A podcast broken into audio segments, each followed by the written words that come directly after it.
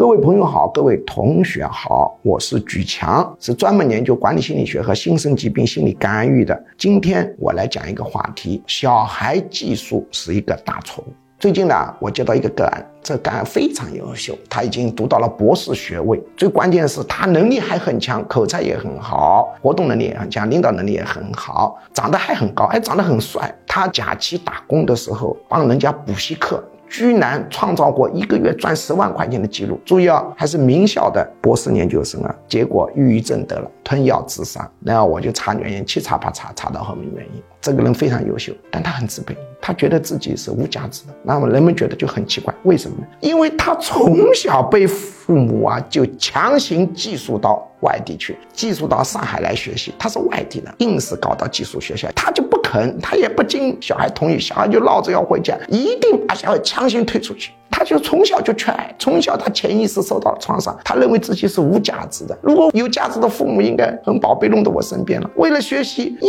年级就弄到寄宿学校去。实际上，大量的严谨的学术论文、数理分析都已经发现了这个问题，就是小学一年级、二年级、三年级、四年级，你就让他记数，长大以后他爆发抑郁症、焦虑症、强迫症、恐惧症的比例比社会平均数要高很多很多，这绝对是一个大错误。别干这个事了。